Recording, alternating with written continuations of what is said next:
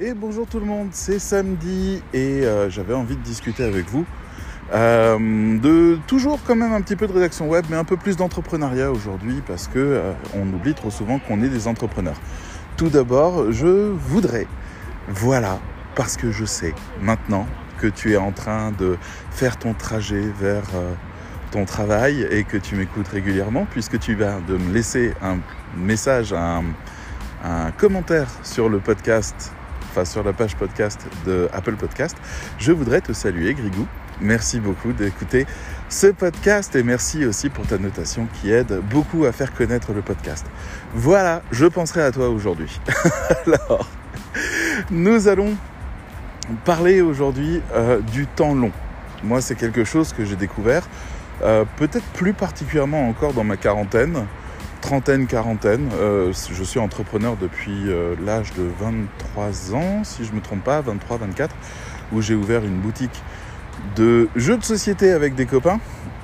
Boutique en ligne, c'était un peu les débuts. On était tout content, on avait tout mis sur, je sais même plus, PrestaShop, il me semble. Oh, ouais, je saurais même plus dire. Euh, c'est pas grave. Mais en tout cas, je devais déjà à l'époque animer un, un journal en ligne. J'avais déjà une expérience de journaliste, donc euh, c'était l'idée de fonder une communauté qui a très bien marché. Euh, plusieurs années plus tard, on a ouvert une boutique en dur dans notre ville, à Metz, puis une deuxième. Enfin, on, a agrandi la boutique, on a changé de locaux. Euh, puis on a fait de l'événementiel, puis on a voilà avancé beaucoup comme ça. On s'est fait une notoriété régionale très forte. Et finalement, j'ai quitté le projet. On va dire avec le recul, divergence de point de vue, ça sera très bien. Et euh, je me suis lancé en tant que rédacteur web avec l'envie de faire un humble métier et de me, de me focaliser principalement sur, euh, sur ma vie, sur mon actualité, sur euh, la relation que je vivais, sur voilà, le fait de vivre. Et puis je me suis retrouvé bien sûr de nouveau appelé par euh, les sirènes de l'entrepreneuriat. On m'a proposé des défis. Euh, je n'ai encore une fois pas su dire non. Moi, dès qu'il y a un défi, c'est comme si on me disait hey, ça te dirait de savoir pourquoi tu vas te lever pendant euh, les prochaines années? Oui, oui, oui, je veux bien. Allez hop, c'est parti. Et donc, on a redémarré là-dessus. Donc, si vous entendez plein de bruit de voiture, je vous décris quand même un petit peu là où je suis. On est au parc, euh, au plan d'eau à Metz, si jamais vous connaissez. C'est en bord d'autoroute, alors c'est pour ça qu'on a des bruits, mais en fait, euh, il y a des arbres, il y a une magnifique euh, étendue d'eau, il y a des parcs pour enfants, il y a des très belles pelouses. Enfin, elles seront très belles dans un mois, n'est-ce pas Quand on les, aura de nouveau arrosées. Et voilà, et donc on se balade un petit peu au bord de l'eau avec Oli et on va passer sous l'autoroute, on va longer l'autoroute, on va aller se promener un petit peu dans un parc à côté, on va aller sur une île qui est l'île de l'université et pour ça on va carrément passer sur une passerelle qui borde l'autoroute, donc vous risquez d'entendre des voitures, mais sachez que le paysage est magnifique. Là où je suis, alors euh, comme vous avez que l'audio, voilà, j'avais envie que vous sachiez un petit peu de quoi on parle. Enfin, du contexte dans lequel j'enregistre. Désolé, je, je me réveille. je me réveille. Donc voilà. Et, euh, et donc, quand je me suis lancé en tant que rédacteur web, au début, j'ai demandé à des copains euh, autour de moi, premier truc à faire, hein, euh, salut, ça y est, je suis rédacteur web, est-ce que dans ta boîte, il y a besoin de contenu? N'hésite pas, je suis pas cher au début, voilà, je me fais un peu la main, donc si tu envie, etc. Et là, j'ai eu un, un ami euh, qui s'appelle Cédric, qui travaillait dans une entreprise euh, de construction immobilière, qui m'a appelé en disant ouais, on m'a chargé de développer la partie web. Euh, J'aurais besoin de contenu parce qu'il faut que j'alimente un blog. Bon, alors là, il flotte carrément.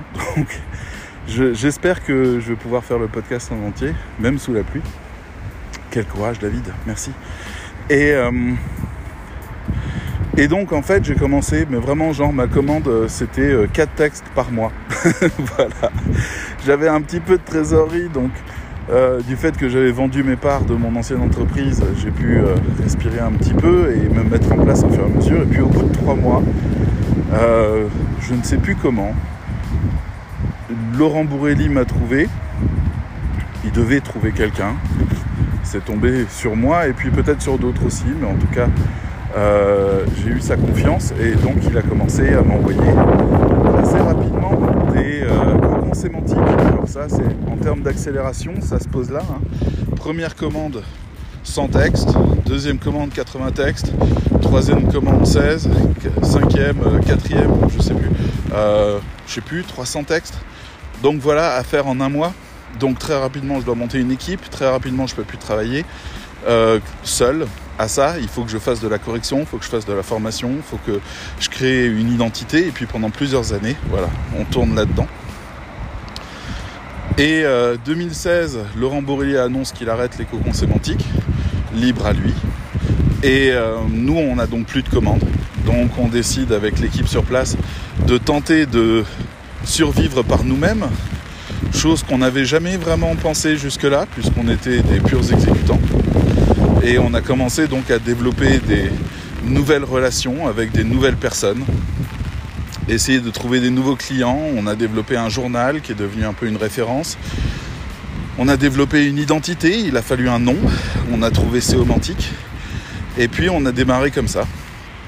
Et quelques années après, pas beaucoup, 3-4 ans après, euh, 3 ans, non même pas, 2 ans après, euh, parce qu'on avait des contrats qui tombaient qui étaient de plus en plus gros, parce qu'on avait des nouveaux partenaires avec qui on travaillait, qui avaient des très gros besoins, et ben il a fallu, euh, comment dire, il a fallu faire rentrer plus de gens dans l'équipe, mais il fallait qu'elle soit euh, opérationnelle, donc j'ai commencé à les former de plus en plus, jusqu'au moment où je me suis rendu compte d'un petit phénomène bizarre qui était que des gens venaient pour se faire former par moi, pour après partir un mois après.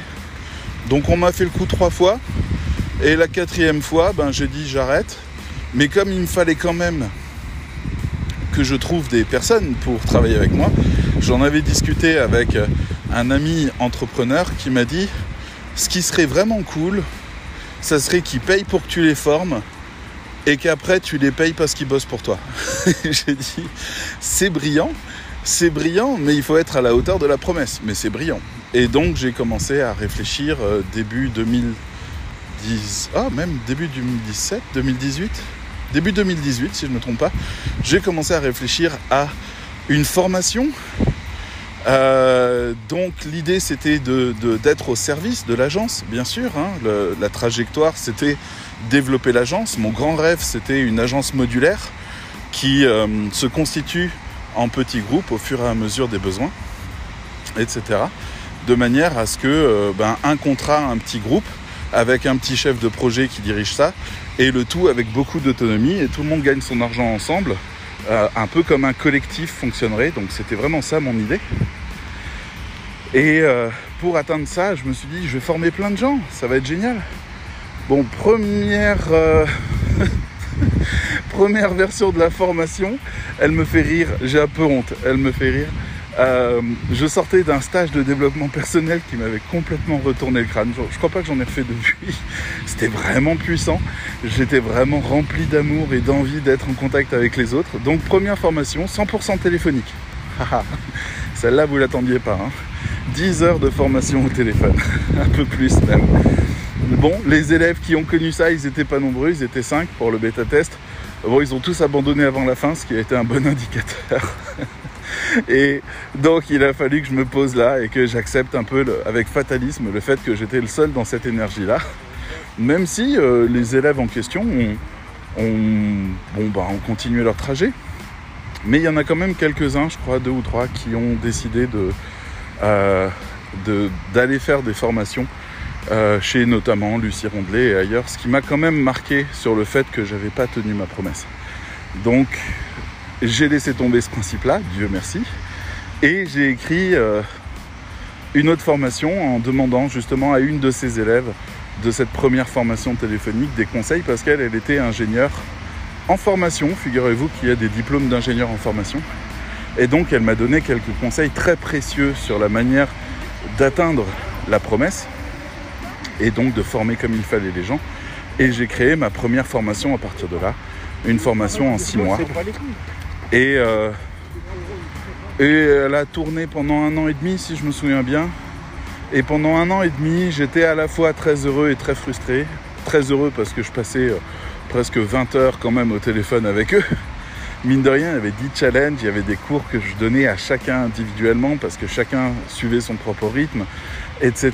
Et c'était incroyablement chronophage. Il y a eu 34 élèves qui sont passés dedans en un an et demi. Et c'était très très chronophage, mais qu'est-ce que c'était puissant comme relation, qu'est-ce que c'était fort. C'était incroyable à vivre. Mais bon, trop chronophage. Et puis surtout trop petite échelle. Et puis tarif trop élevé. Tout ça me frustrait un petit peu. Parce que pour le coup, il n'y avait personne qui pouvait nous rejoindre. Donc, il a fallu commencer à penser à la prise en charge OPCO, OPCA à l'époque. Donc euh, les organismes financeurs, organismes de compétences, etc. Euh, qui euh, qui rendait les choses accessibles. Donc c'était ça un peu l'enjeu. Mais hmm, c'était pas. J'étais très frustré parce qu'il y avait pas mal de gens qui m'écrivaient pour me demander mes tarifs et qui après disaient c'est beaucoup trop cher pour moi, je peux pas. Et pourtant, qu'est-ce que j'en aurais besoin? Je gagne tellement rien, on m'exploite, on, on, me, on me rabaisse, on m'humilie pour baisser mes tarifs on me soumet, on m'engueule, on m'insulte. Et j'entendais ça, mais tellement souvent. Alors là, je vais passer la petite passerelle en question hein, dont on m'a parlé, qui est au bord de l'autoroute. Donc pas d'inquiétude, en fait, je passe au-dessus d'un très joli canal où il y a des péniches qui sont euh, stationnées. C'est très beau, mais autoroute, ça va pas durer très longtemps. En tout cas, euh, je voulais amener quelque chose de plus démocratique c'est-à-dire plus accessible à tout le monde. Et je, vais quelque part hein, avec tout ce récit-là, vous inquiétez pas.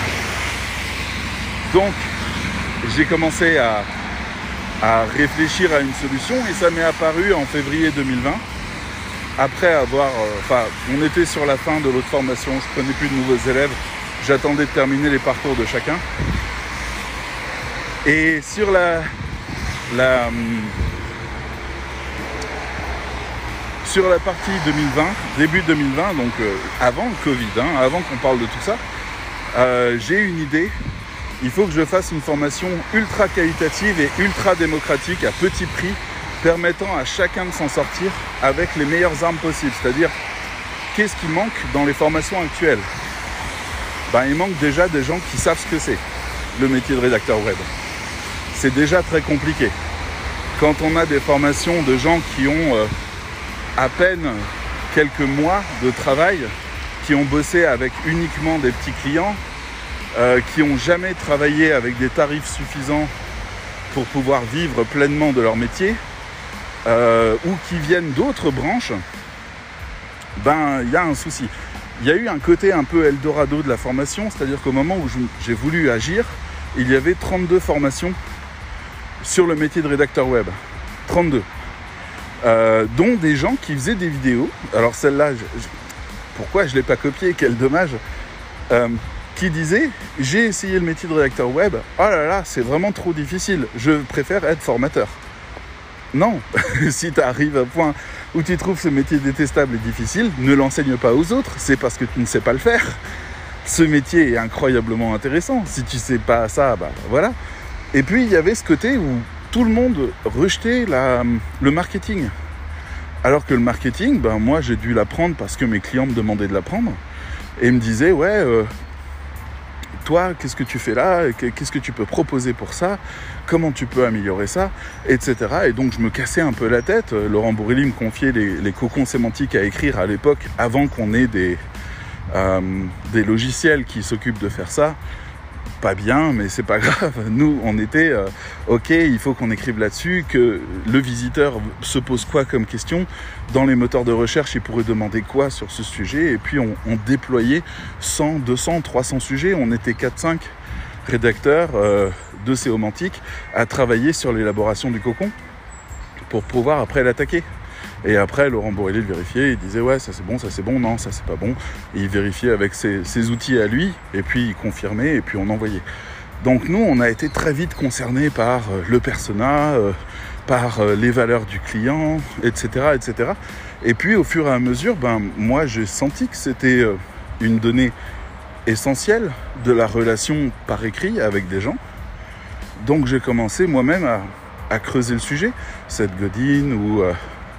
oh là, je vais pas pouvoir tous les citer. Zut, le why de... Je n'ai plus son nom, c'est pas grave. Bref, quelques Américains, quelques Français, euh, quelques personnes, voilà, un petit peu tous ceux qui parlent de, des objectifs, qui parlent du sens des choses. Et je me suis dit à un moment donné, mais on est quand même aux premières loges pour ça. Moi, je vois pas, enfin, je recevais des textes dans Séomantique de rédacteurs qui m'écrivaient des trucs qui me plaisaient pas. Je disais, mais tu te rends compte que c'est ça notre public Quand tu dis ça, il y a un problème. Il me dit, ah ouais, bon, bah ouais, ok, bah corrige-le. Je dis, non, non, toi, tu le corriges. Et donc, j'ai commencé à devoir filtrer les rédacteurs de Séomantique déjà quelques années auparavant pour avoir des gens qui me disaient à qui on parle, qui me posaient cette question-là, de manière à ce que les textes sortent nickel. Et c'est comme ça qu'on a eu une réputation dans le cercle SEO et aussi un peu dans le cercle professionnel entrepreneurial d'une agence éditoriale parmi les meilleures de France et sur doute aussi parmi les moins chères. Ça, c'est un autre débat. Mais bon. Donc, on était là-dedans. Et ben, ma formation, je me suis dit, il faut répondre à ça. Il faut dire à tous les rédacteurs web, votre texte ne peut pas être bon, vous entendez bien, ne peut pas être bon si vous ne le pensez pas dans les objectifs du client, dans le positionnement du client. On vous dit, voilà, tu vas monter sur scène, tu vas incarner tel personnage. Et euh, tu as 5 minutes. Il faut que tu fasses un monologue. Et le sujet du monologue, c'est ça. Je vous jure que dans ces circonstances-là, vous allez voir immédiatement le metteur en scène et vous dites mais euh, tu m'expliques qui est le personnage, tu m'expliques ce qu'il veut, tu m'expliques comment il réagit, est-ce qu'il est content, pas content, à quoi il pense, il vient d'où, il, il, y a un document quelque part avec le background. Je veux dire, là, vous allez flipper parce que là, vous êtes sur scène face à un public. Eh bien, le rédacteur web est exactement dans la même situation. Il est sur scène face à un public. Son texte, il est mis en ligne. C'est une scène. Et il y a bien un public qui vient. Et il ne pose pas la question, lui, du personnage qu'il doit incarner. Donc il y a des vrais parallèles à faire avec la, bah, vie, la vie, l'univers du spectacle, l'univers de la communication. Il y a des questions à poser. Le marketing, c'est rien de plus. Moi j'aime bien le résumer à ça, mais les gens du marketing, ils me détestent pour ça. À chaque fois, je me fais allumer. Mais, euh, mais c'est rien de plus que le fait de savoir faire communiquer une marque vers des humains une marque, c'est un homme de paille. C'est un, c'est une marionnette. Si vous voulez donner l'impression qu'elle est vivante, qu'elle est humaine, qu'elle comprend les humains et qu'elle a des super pouvoirs, comme celui de, de vous ajouter un pouvoir magique dans votre vie, ben, il faut que vous puissiez l'incarner, lui donner de la chair, lui donner de la présence, lui donner de la personnalité qui fonctionne avec elle. Burger King, c'est des gens qui font des sandwichs. Ok? C'est des gens qui s'en foutent complètement de vous, qui vont au boulot et qui vont travailler à la chaîne à faire des sandwichs. Il n'y en a pas un qui a un comique là-dedans. Et pourtant, Burger King, vous êtes persuadé que c'est une marque jeune, pleine d'humour, super drôle, etc. etc. Oli, non, ici. Peu importe ce que tu as vu dans l'eau, tu t'approches pas de l'eau. dis ça parce que j'ai déjà repêché plusieurs fois au lit. Hein. Donc voilà, on a, euh, on a cette question-là sur, euh, sur le, la marque. La marque est une entité qui existe indépendamment de toutes les personnes qui travaillent dans l'entreprise et qui doit communiquer, pas dans le sens unilatéral, voici mon dernière offre, voici mon... Non, qui doit communiquer, qui doit échanger. Il doit se passer un truc entre l'humain et la marque pour que l'humain s'attache à une marque Moi, je suis fasciné parce que la marque, en fait, ça prend plein de tournures. C'est à la fois un discours, mais aussi une caractérisation, une manière de finaliser les choses, une manière de les travailler. Là, par exemple, Apple, je viens de faire un podcast juste avant sur euh, ce que je pensais de la keynote, qui est un peu sévère, mais euh, qui est ressenti par pas mal de gens, dont la fille de Steve Jobs, qui a posté euh, sur les réseaux le fait que vraiment les nouveaux téléphones c'était une blague par rapport aux anciens, ce qui est vrai. Mais ils ont quand même sorti un modèle de téléphone un peu à part qui s'appelle le Pro, dans lequel ils ont créé le Dynamic Island. C'est une manière de faire les notifications qui a un caractère incroyable et qui utilise une contrainte technique, à savoir les petites caméras qu'on ne peut pas enlever, enfin que Apple n'arrive pas à enlever de manière satisfaisante, sinon il l'aurait fait. Et, euh, donc d'en faire une zone de notification hyper dynamique, super belle, très smooth, très intelligente et, euh, et, qui donne vraiment envie. Et alors là, ça y est, tout le monde reparle de révolution, de ah mais oui, mais il est là Apple, mais c'est ça Apple, ah mais oui, trop, ah là là Apple, etc. Donc c'est intéressant de voir que les gens attendent Apple. Mais qui dans l'entreprise d'Apple est Apple? Personne. Certainement pas Tim Cook, qui est un businessman hors pair, mais qui est pas du tout un créatif, pas une seconde. Sûrement pas les designers, sûrement pas les ingénieurs, sûrement pas ceux qui fabriquent les téléphones en eux-mêmes, euh, qui les montent. Personne. Personne n'est Apple. Mais ben, l'équipe marketing qui essaye quand même un peu de donner le ton, elle explique à toute l'entreprise que là, il nous faut une innovation majeure quelque chose, au moins une avancée, quitte à se planter, c'est pas grave, on tente un truc. Parce que Apple, c'est des innovateurs. Donc s'ils arrêtent d'innover et qu'ils restent sur les acquis, chose dont je les accuse dans le dernier podcast, ben, ils deviennent ringards. Parce que avoir des produits Apple, c'est être pour l'innovation dans la mentalité des gens il y a quelque chose qui est lié à ça. C'est pas que la question du luxe, c'est la question aussi du fait d'être précurseur, de voir des nouvelles voies qui s'ouvrent. C'est là où est Apple. Donc, c'est là où il devrait être en tout cas. Mais ça, ça s'est beaucoup perdu ces derniers temps. En tout cas, dans la communication, si je n'ai pas conscience de ça, mais je fais n'importe quoi. Bref, je vous ai saoulé avec ça. On revient un petit peu Fin de la parenthèse sur le marketing, on revient un petit peu sur mon histoire, je vais essayer de la faire rapide. Je fais un crowdfunding, j'appelle les rédacteurs web en leur disant Hey, euh, pour 300 balles, je vous fais une formation qui va être exceptionnelle et qui va être une des meilleures du monde. Euh, c'est une promesse un peu ridicule qu'on fait comme des enfants, genre hey, on va faire la meilleure promesse du monde. On l'a fait, ça s'appelait la meilleure formation du monde, la MFM. Euh, il y a eu 200 personnes qui l'ont prise à peu près, ce qui est quand même colossal pour une première version. Mais bon, moi j'étais tout triste. Je me suis dit ça devrait être un raz de marée. J'avais déjà projeté plus de 1000 inscrits par an, etc. J'avais déjà pensé ce que j'allais faire, de l'argent que j'allais récolter en termes d'investissement pour améliorer encore les contenus. Bon, tout ça à poubelle. Voilà, j'ai appris un peu de là. Et puis, on a décidé de créer le cercle des rédacteurs parce qu'on avait un réseau social qui prenait de l'ampleur et on disait, ouais, mais il rentre pas dans la formation. À chaque fois, on dit la formation et son réseau social. Il fallait quelque chose pour unifier les deux. Donc, on a créé le cercle des rédacteurs et on a dit, on va créer une entité qui va, une marque qui va perdurer pendant plusieurs années et qu'on va développer pendant plusieurs années. Le cercle des rédacteurs, les gens qui en font partie, euh, ont un, une relation privilégiée entre rédacteurs de manière à avoir, enfin, à ne pas être seul. Moi, j'ai une vraie obsession sur la solitude. Je sais, je la connais, je l'ai déjà vécue et je ne veux plus la revivre. Et euh, en tant qu'entrepreneur, on est quand même aux premières loges hein, en tant que freelance.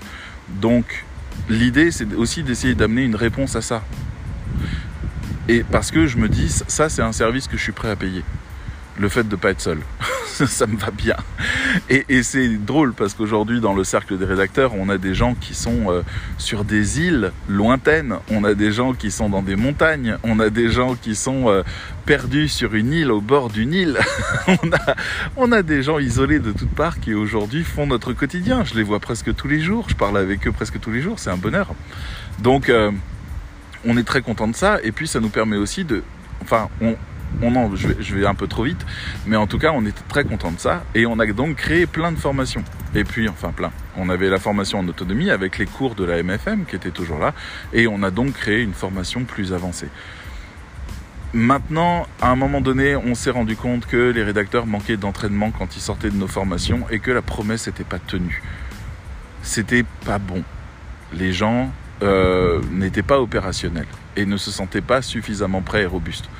Donc est venue l'idée de sacrifier Séomantique, l'agence, mon agence depuis 10 ans presque, et de la transformer en l'atelier, une agence qui était cette fois-ci dirigée uniquement par les élèves. Et moi, sous la supervision, étant donné que j'ai dirigé une agence pendant 10 ans, je peux les driver pour que progressivement ils gagnent en puissance et ils gagnent en compétences et ils fassent des contrats de mieux en mieux. Bon, alors, on a appelé ça la formation par la pratique. Elle va s'arrêter aussi parce qu'elle est insuffisante à elle toute seule. Euh, il y a des, problèmes qui font que les gens la suivent pas comme il faut, euh, qu'elle euh, n'apporte pas ce qu'on avait promis aux gens. Donc on est en train de la repenser pour lui donner beaucoup plus d'impact et beaucoup plus de puissance. Mais en tout cas, voilà. Là, on est au début de cette année, donc deux ans plus tard, et je relance 2022. Je lance un crowdfunding en avril euh, pour proposer une correction de la MFM, c'est-à-dire une nouvelle formation qui tient compte de toutes les erreurs qu'on avait notées dans la MFM, et il y en a beaucoup, euh, des erreurs d'organisation principalement, c'est-à-dire où les gens se décourageaient, les gens laissaient tomber, les gens trouvaient trop difficile, les exercices étaient trop difficiles, la manière de, euh, de, de s'impliquer, de s'engager, le sens de l'engagement même dans la formation. on, on, a dû tout réviser. Donc on a proposé une formation qui s'appelle une qui est une formation avancée en rédaction web, parce qu'on on enseigne beaucoup plus, on va beaucoup plus loin, mais on reprend aussi les choses qui fonctionnaient dans la MFM en termes d'interaction. On optimise tout ça et on essaye d'en faire quelque chose de bien plus fort. Voilà, on en est au quatrième mois de cette euh, nouvelle formation qui en plus a pris une tournure assez inattendue puisque c'est devenu une formation narrative, c'est-à-dire qu'elle a le bon goût de d'être en plus une aventure, une histoire qui est contée et racontée toutes les deux semaines. Il y a un morceau de l'histoire qui se débloque et tous les exercices sont en lien pour faire avancer l'histoire. Donc là, on est aussi, mais c'est un peu la, version 1.0 de cette histoire. on a déjà plein d'idées pour la faire évoluer dans les prochaines itérations. Mais là, on est sur de la formation avancée, c'est-à-dire qu'on a noté notamment que les élèves débutants ont besoin de beaucoup plus d'accompagnement parce qu'ils ne comprennent pas euh, des choses qu'on enseigne parce qu'ils n'ont pas l'expérience de ça. Donc les rédacteurs, euh, on, on, va la consacrer cette version avancée finalement que à des gens qualifiés, compétents, ayant de l'expérience ou de la formation dans le domaine, qu'on puisse proposer une suite un peu, euh, un peu plus haut de gamme à tous les rédacteurs qui ont été formés ou qui ont de l'expérience. S'ils veulent, ça peut aller plus loin. Voilà. Bon, vous voyez que on, suit notre petit bonhomme de chemin avec tout ça. Alors vous avez peut-être pas encore vu ce que je voulais vous, vous montrer. J'en finis à, à, ce mois de septembre qui est très important et qui est euh, très chronophage de ce côté-là, puisque en fait euh, le 30 septembre on va passer notre certification Calliope. C'est-à-dire que ben, ce qui change, c'est très simple, c'est on passe pro. On n'est plus une formation genre euh, ah ouais, si vous voulez, euh, venez apprendre des trucs avec nous à la cool, ouais, allez-y, euh, c'est pas trop cher, ça va. Non, non, on est sur l'État nous fait confiance pour former les gens. Donc on, on prend tout maintenant très au sérieux. Très très au sérieux quoi. Mais par contre, on garde le fun. On a négocié, on a bien étudié Calliope, on garde le côté euh, formation narrative, on garde le côté agence, on garde le côté réseau social, on, garde, on garde tout et voire même on, sait déjà comment on va aller plus loin. La différence, c'est juste que ben vous pouvez être financé maintenant pour faire cette formation.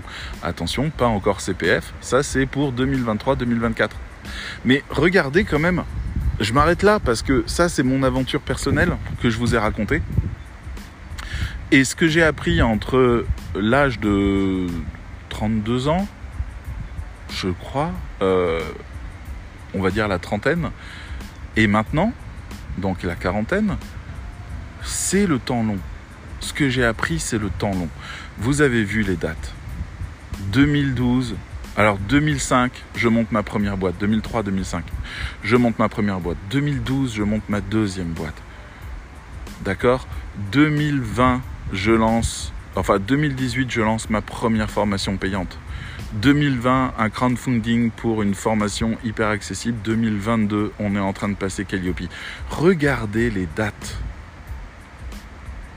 Un freelance doit accepter le temps long. Il doit accepter l'aventure et il doit accepter le temps long il doit saisir les opportunités quand il les rencontre. Si vous avez la chance de faire un carton tout de suite et de voilà d'être un peu plan-plan immédiatement avec suffisamment de fric qui rentre, très bien. La plupart du temps, c'est le besoin qui va vous pousser à aller dans une direction ou une autre. Il y a plein de choses que j'ai fait que j'ai voulu faire et qui n'ont pas fonctionné. J'ai tenté de me rapprocher d'autres grands professionnels ou non reconnus pour faire des alliances ensemble. On en a tenté deux, j'en ai proposé dix. Euh, la plupart des gens m'ont dit non. Il y en a certains qui sont revenus après, une fois que mon nom est devenu plus important, pour voir si finalement on pouvait pas. Euh, finalement, c'est eux qui ne collaient plus avec mon projet etc. Euh, j'ai participé à des événements, j'ai rencontré des gens de tout public, de tout bord, j'ai développé tout un savoir-être et savoir-faire professionnel. J'ai commencé, je veux dire, j'ai des échecs, j'en ai plein. Je vous parlais de ma première formation uniquement par téléphone. Euh, voilà, c'en est une, mais je peux aussi vous parler de euh, d'un cocon sémantique qu'on a perdu d'un client parce qu'on a parce que j'arrivais pas à former les gens assez vite, ils n'étaient pas opérationnels, c'était des et je les déteste, ces gens-là, parce que vraiment, ils ont profité au maximum de tout ce que je leur ai offert pour se barrer comme des voleurs au moment où on avait le plus besoin d'eux. Ils ont tué un projet à 15 000 euros. Voilà, qui est parti à la concurrence et qui euh, le client a dit ah mais moi je suis ravi c'était de toute façon on voulait pas un truc de qualité j'ai payé moins cher finalement par rapport à vous voilà on s'est fait humilier on a perdu aussi des, des alliés dans cette histoire c'est-à-dire, on a des gens comme Laurent Bourlier qui ont dit bon bah on va arrêter de bosser ensemble parce que euh, là tu viens juste de me foutre la honte du siècle. Et il avait raison. Il avait raison. Je veux dire, maintenant il faut revenir en force. Il faut essayer de trouver des nouveaux arguments. Ou alors il faut changer d'univers. Et euh, là où on en est, on est un peu entre les deux parce que l'agence école continue à être une agence, mais en même temps, elle ne doit pas profiter du réseau de Séomantique qui serait trop simple. Il faut qu'ils apprennent aussi à faire de la prospection et en même temps, ils sont là pour faire du contrat et apprendre. Bref, on n'a pas fini de statuer sur l'agence. Mais en tout cas, tout ça, moi, ça me fait réfléchir parce que j'arrête pas de changer d'univers. Je veux dire, avant 2003, le web, c'était rigolo. C'était, euh, je sais pas, j'avais téléchargé des films, voilà, ce genre de conneries. Euh, à partir de, 2000, euh, 2003, on commençait à développer une activité sur le web parce que c'était une super tendance du moment, on l'a fait. Et puis euh, quand je vois après 2012 où je me lance complètement 100% web, euh, c'est-à-dire j'accepte l'idée que je vais bosser dans ma chambre. J'avais un grand appartement en colocation, ben, je travaillais, mon bureau était dans ma chambre. D'accord, c'est un vrai changement. Hein. D'un coup, on voit plus personne. Moi, j'ai connu ça très fort. Euh, j'avais pas d'animal de compagnie, rien. Euh, mes potes, je les voyais un petit peu, mais finalement de moins en moins, parce qu'avant ils venaient me voir dans ma boutique, parce que j'avais une boutique. Donc, mais après, ben voilà. Et puis euh, après j'ai déménagé, puis j'ai redéménagé, puis j'ai redéménagé, et puis ben la vie elle continue. Et finalement j'ai intégré et beaucoup appris de toutes ces choses-là. J'ai beaucoup évolué. Aujourd'hui, je commence à avoir une vraie idée de ce que c'est qu'être freelance c'est vraiment un état d'esprit particulier. C'est vraiment le fait de se dire euh, mon travail flotte autour de moi. Il n'est pas localisé à un endroit. Il est tout le temps en train de flotter. Et moi, en plus, je suis formateur en prime, donc je dis que je suis freelance, mais quelque part, il faudrait que j'arrête. Une fois que j'ai le Calliope, euh, je suis un centre de formation. Dire l'étape suivante, là pour l'instant j'ai une assistante euh, qui s'appelle Fleur et qui fait un super boulot et je l'adore. Euh, mais la suite, c'est de, de, trouver des profs qui vont euh, aider, de créer des autres types de formations. Et après, enfin, la suite de mon histoire, je la vois déjà arriver, quoi. C'est 100% formation et peut-être un bureau quelque part. Et peut-être on refait la boucle dans l'autre sens. Et peut-être des employés, et peut-être que des employés en remote, et peut-être que des employés en freelancing. Je suis libre. J'ai le droit de choisir ce que je veux, il n'y a pas aucune obligation. Et ça fait tellement longtemps que je travaille avec des bénévoles ou avec des freelances, parce qu'à l'époque de ma boutique, ben, j'ai créé une communauté et j'avais 20 rédacteurs bénévoles qui testaient les jeux de société, jeux de rôle et tout ce qu'on vendait dans la boutique, et qui avaient un journal en ligne qui marchait très bien, qui s'appelait Petit Peuple.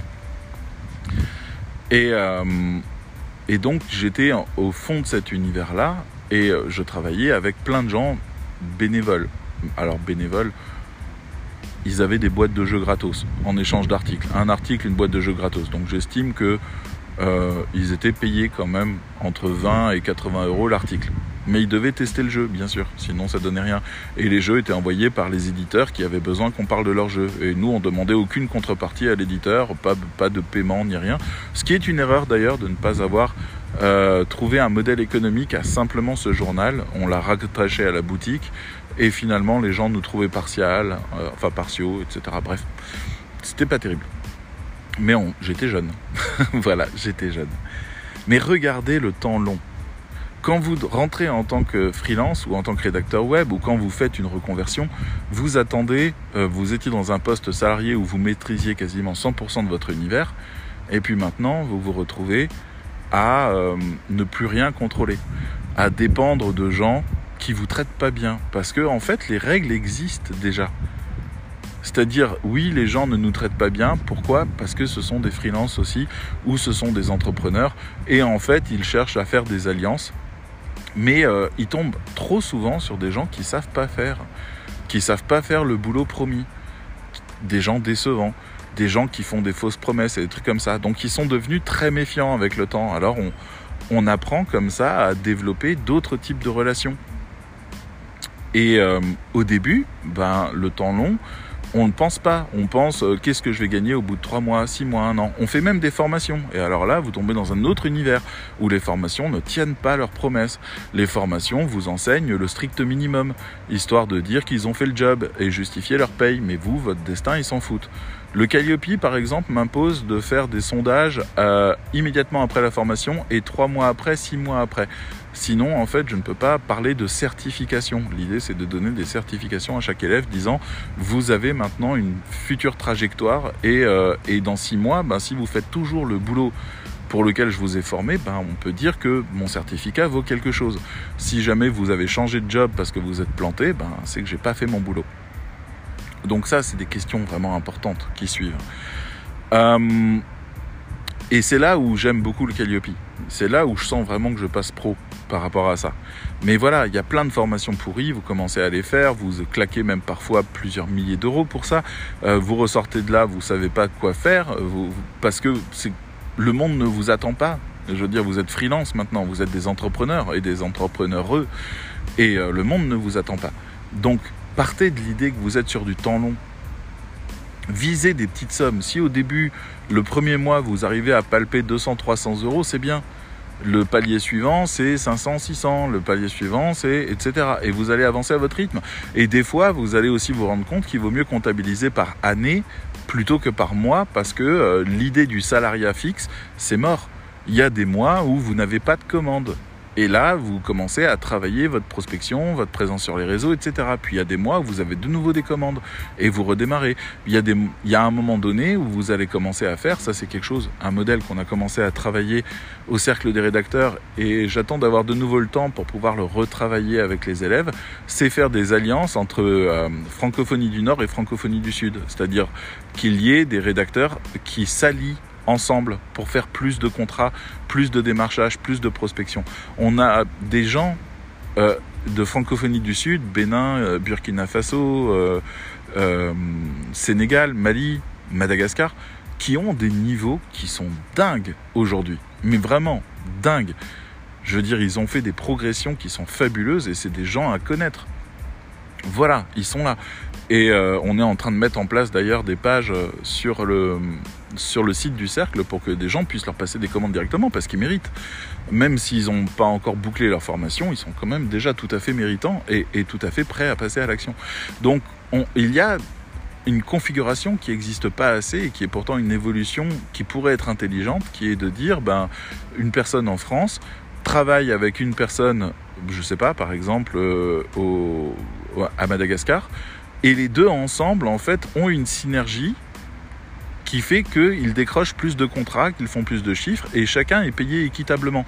L'avantage, c'est que euh, on va pas payer une personne à Madagascar comme on paye une personne en France, mais la personne en France peut prendre une partie de ce qu'elle gagne pour la reverser à Madagascar, et les deux équitablement, c'est-à-dire en niveau de vie égal, eh ben, touchent la même chose.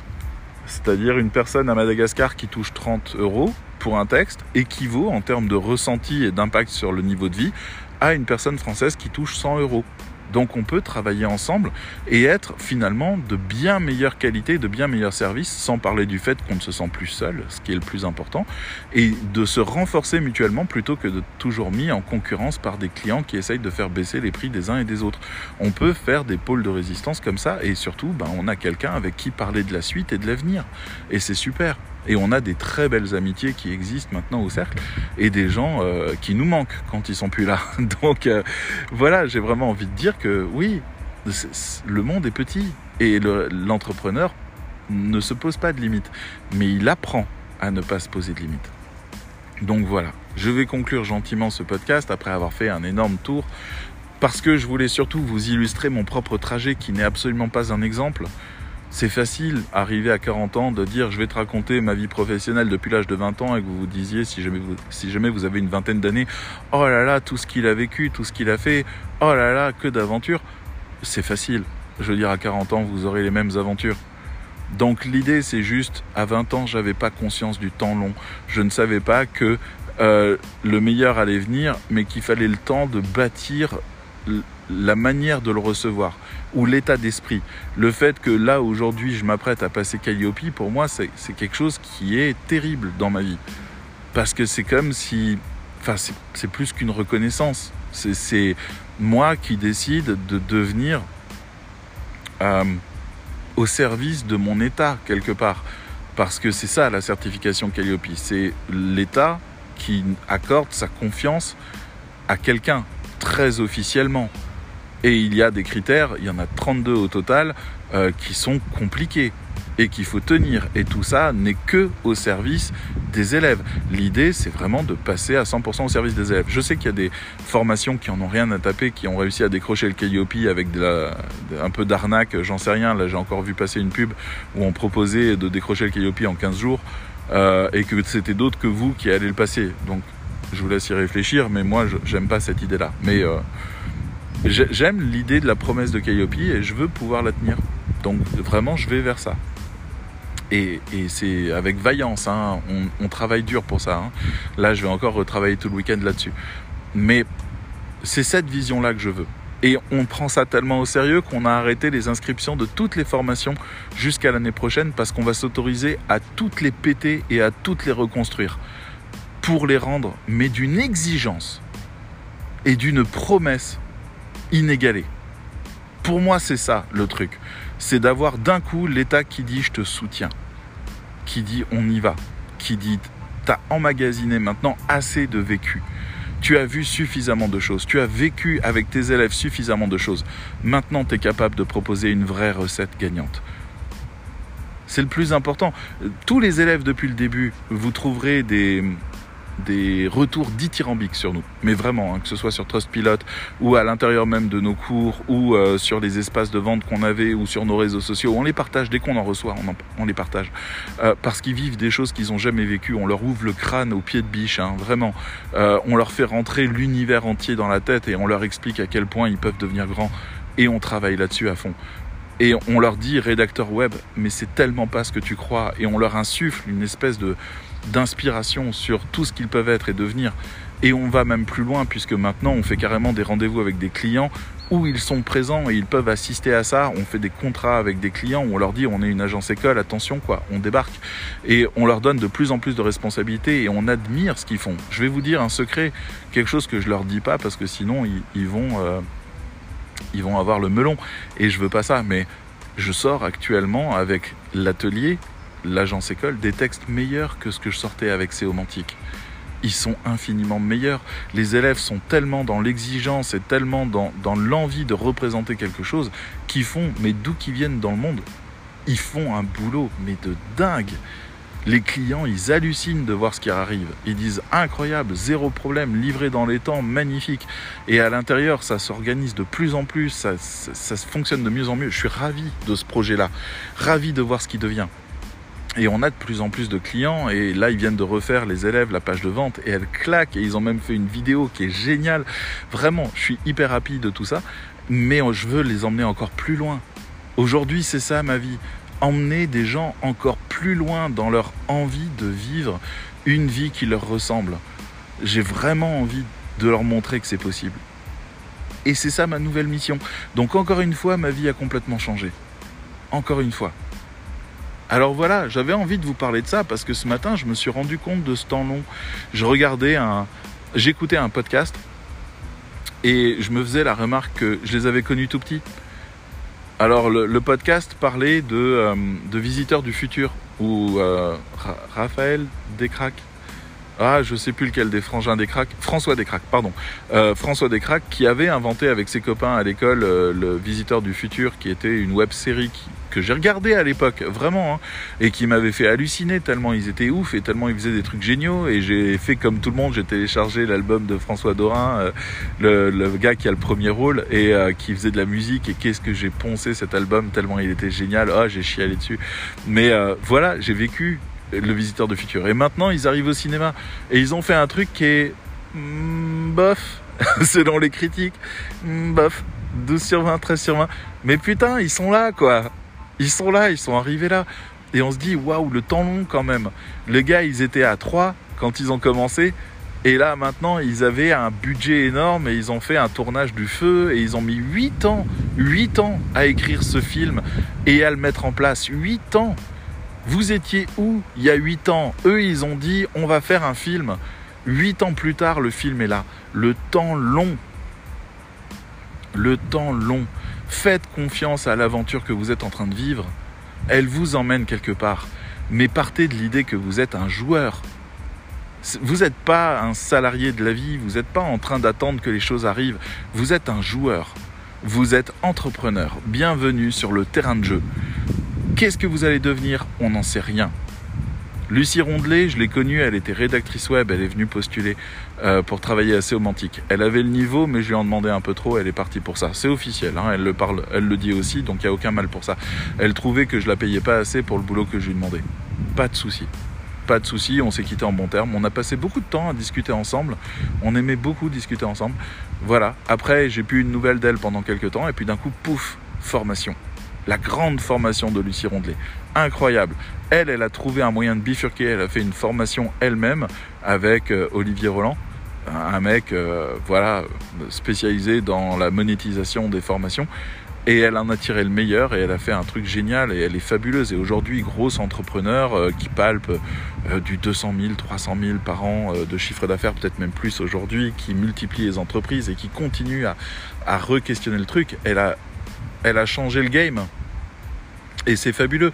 Et puis il y en a d'autres qui sont devenus auteurs de podcasts, et puis il y en a d'autres qui sont devenus, euh, euh, sais pas, qui, qui euh, sont devenus salariés. J'ai un de mes rédacteurs qui est devenu salarié aujourd'hui parce que il m'a dit David, tu comprends, le vélo c'est ma passion. Et avec le freelancing, j'ai plus le temps d'en faire. Alors je vais me salarier. Et j'adore, j'ai pas de problème avec ça. Mais bon, voilà. Bienvenue dans le jeu, vous êtes des entrepreneurs, ça va être galère le temps que vous compreniez les règles et pire, le temps que vous compreniez ce qu'est une opportunité et comment on se jette dans une opportunité. Le cercle des rédacteurs, c'est la base de lancement. C'est, le nid duquel on a monté un énorme pied mécanique qui fout des coups de pied au cul à tout le monde pour qu'ils partent hors du nid. On travaille là-dessus. Et j'adore ce que je fais. Mais hier, j'adorais ce que je fais. Et avant-hier, j'adorais ce que je faisais. Et j'ai toujours adoré ce que je faisais parce que j'ai toujours été dans mes valeurs. C'est-à-dire que tout ce que je fais a du sens et chaque matin quand je me lève, j'ai un défi à relever. Mon prochain défi, Calliope. Le défi suivant, écrire des nouvelles formations géniales et vous convaincre de les prendre pour changer vos vies. Voilà, j'ai rien de mieux à faire durant les dix prochaines années. Allez, je vous dis à bientôt. Ciao, ciao. Et euh, bisous à tous ceux qui font des commentaires et particulièrement à cet adorable commentaire. Oui, je voulais te dire, si tu écoutes mon podcast pendant que tu vas à ton travail, j'ai posté ton commentaire sur euh, LinkedIn tellement euh, j'ai été touché par ça. Et donc t'étonne pas hein, si à un moment donné tu entends des gens qui parlent de toi. Voilà, c'est juste pour te dire que sur mon profil LinkedIn, j'ai mis une copie de ton commentaire. Allez, je vous dis à bientôt. Ciao, ciao